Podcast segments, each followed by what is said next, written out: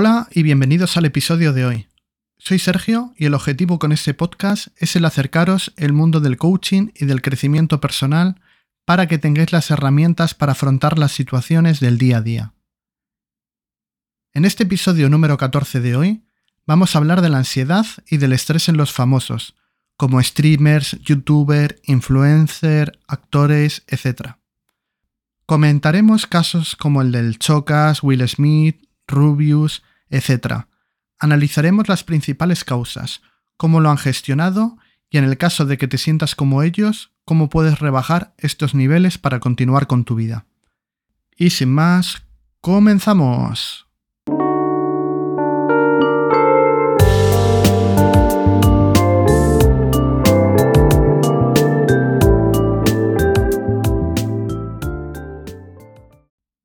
Si te digo nombres como Lady Gaga, Selena Gómez, Jim Carrey, Amanda Seyfield, Catherine Zeta-Jones, Jennifer Lawrence, y también nombres de algunos españoles como Pablo Alborán, Tamara Gorro, Pastora Soler, Rocío Carrasco, Dani Martín, Dulceida, El Rubius, Ibai Llanos, El Chocas, ¿qué tienen en común? Todos han sido víctimas del estrés y de la ansiedad Incluso, en algunos casos de ellos, han derivado en enfermedades más graves, como la depresión, la bipolaridad, la esquizofrenia, etc.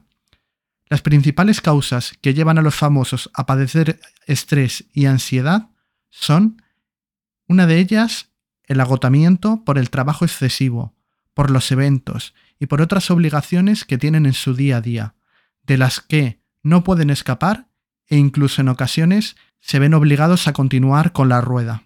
Otra causa frecuente es el aburrimiento, siempre hacer lo mismo, no tener opción a cambiar y verse obligados a continuar haciéndolo. También puede ocurrir que la vida sea tan ajetreada y sin descanso que lleve a no cuidarse, a tener malos hábitos e incluso problemas de alcohol y de drogas. Las jornadas son excesivas. También están detrás de estas enfermedades el no tener tiempo libre, el trabajar durante 14 o 16 horas al día y sin parar. En ocasiones llegan a no tener ni un día a la semana para descansar durante meses. Y esto normalmente viene de la obsesión por los números, por las métricas, por querer ser el mejor y, cómo no, de la obsesión por el dinero, el miedo a perderlo todo, el miedo a dejar de estar en la cima, a ser un juguete roto. Estos factores llevan a que se aumente la presión, que la obligación sea el día a día, que los contratos supongan las cadenas que les impiden escapar del presente. Además, aparece también la soledad, mostrando que están todo el día rodeados de gente, pero lejos de quien de verdad les quiere. Aparecen nuevas amistades, aparecen nuevos socios, todo de una forma muy rápida, y no siendo en muchas ocasiones capaces de distinguir entre quién está allí por interés y quién es una relación real. Además, el dinero y la fama ayudan aún más a distorsionar las vidas de estas personas, haciéndolas desconfiadas y sintiendo una gran soledad. A no tener relaciones verdaderas desinteresadas, sienten que no tienen a quién contar sus problemas, con quién hablar, transformando sus malos días en una rutina sin válvula de descarga. Cuando llegan a este punto, lo primero que tienen que hacer es darse cuenta de lo que está ocurriendo y ser conscientes de que si uno mismo no es capaz de gestionar esta situación con las herramientas que tiene, es el momento de hablar con un especialista. Cuando no te ves capaz, lo mejor es recurrir a la familia, a los amigos de verdad, que puedan apoyarte e incluso aconsejarte. Hay que tener cuidado en este punto porque puede haber consejos que no te sirvas. En caso de que veas que no te es útil esto anterior, lo mejor es acudir a un profesional. Hay que romper con el tabú de no hablar de salud mental, de enterrarlo bajo tierra, de esconderlo. Todos a lo largo de nuestra vida vamos a sufrir enfermedades mentales de diversa complejidad, igual que nos constipamos o igual que sufrimos una fractura en nuestro brazo. Es importante que normalicemos que existen que están ahí, que se pueden tratar y que se pueden curar. Además, al acudir a un profesional, lo más habitual es que adquieras de forma rápida herramientas que te ayuden a gestionar de una manera más eficiente todas estas situaciones que te llevan a esa ansiedad y a ese estrés. También te ayudará a ver las cosas desde otra perspectiva, a llegar a puntos donde solo no habrías conseguido llegar. Un factor común en la ansiedad y en el estrés es cómo afecta a la persona a la hora de respirar. No nos damos cuenta de lo rápido que se refleja y que delata la respiración a las personas. Es algo que va en nuestro instinto y en nuestro subconsciente, que por mucho que dominemos puede delatarnos en cuestión de segundos. Si analizamos casos de famosos en los que han vivido estas situaciones, veremos cómo su respiración cambia y luego ocurren los impulsos, los gestos, el cambio de tono, etc. Te invito a que como ejercicio observes cómo reacciona tu respiración ante un momento difícil y cómo controlarla hace que la respuesta sea muy diferente. Y ahora te preguntarás cómo puedes detectar si padeces estrés o ansiedad. Te voy a comentar a continuación algunos síntomas que suelen ocurrir. Por ejemplo, ver la mayoría de las cosas negativas o pensar que no se puede con ellas. Ser demasiado perfeccionista e intentar hacerlo todo demasiado perfecto y agobiarse por ello. Sobre todo, actuar de manera descontrolada e incluso bajo un secuestro emocional por no saber aceptar la imperfección de lo ocurrido. Tener dolores de cabeza constantes, y sin ser algo normal para ti, o bien padecer dolores en zonas con antiguas enfermedades o problemas que ya se habían curado. Esto es habitual con los dolores en articulaciones o en la espalda. Otros síntomas que suelen aparecer son los picores en el cuerpo, en el pelo, llevando incluso a veces a sarpullidos o a comerse las uñas, las pieles, la caída del cabello, etc. Por último, también te puede ocurrir el ponerte a llorar de repente o estar triste sin saber muy bien el por qué. Suele incluso llegar al punto de pasar de emociones como una alegría absoluta a la tristeza más profunda en unos segundos. Si tengo que hablar de mi experiencia sobre el estrés y la ansiedad, lo primero que os recomiendo a todos es que busquéis apoyo en vuestro entorno, pero con prudencia. La gente que os quiere quiere lo mejor para vosotros, pero no quiere decir que ellos te vayan a recomendar lo mejor.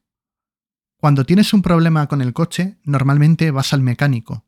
No pides a tu primo que te lo arregle salvo que sea mecánico. Con esto es lo mismo.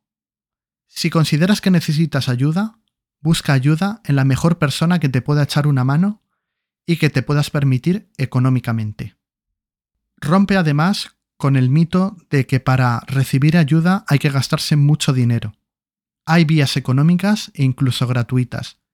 La clave está en pedir ayuda. Otro aspecto que suele influir bastante en el estrés de los famosos es el intentar hacer todo por ellos mismos. Mi mejor consejo es que delegues. Es imposible si eres famoso y tienes mil cosas que hacer que te encargues de todo tu trabajo, de las redes sociales, de fotos, de hacer de relaciones públicas, de representante, etc. No tiene sentido. Y además necesitas un equipo que te apoye y que te ayude con las decisiones difíciles. Por lo tanto, no intentes acaparar todo. Cuando vemos casos de éxito como el Chocas, el Rubius, Ibai, algunos de los mejores streamers españoles de la actualidad e incluso del mundo, podemos observar quiénes cuentan o no con un equipo detrás, quiénes intentan hacerlo todo y quiénes saben delegar. Muchas veces pensamos que detrás de una marca personal, como cada uno de ellos, solo está la persona individual, pero hay auténticos equipos trabajando por detrás sin que lo sepamos. Lo que te quiero decir con esto es que busques un buen equipo en el que puedas delegar, repartir las tareas y dedicarte de verdad a lo que mejor sabes hacer. Además de esto, es importante saber parar, saber dosificar tu trabajo, respetar los tiempos de descanso e incluso si lo necesitas, saber parar durante unos meses. El mejor caso y ejemplo fue el de Pablo Alborán. Paró su carrera en el momento más alto y volvió con la misma fuerza o más. Es muy difícil estar en la cresta de la ola y poder parar. pero si muchos lo han hecho, todos podemos hacerlo. Y por último, y sin extenderme mucho más, quería comentaros que para mí es fundamental la gestión emocional y controlar vuestros secuestros de la amígdala. ¿Qué quiero decir esto? Pues vamos al caso de Will Smith.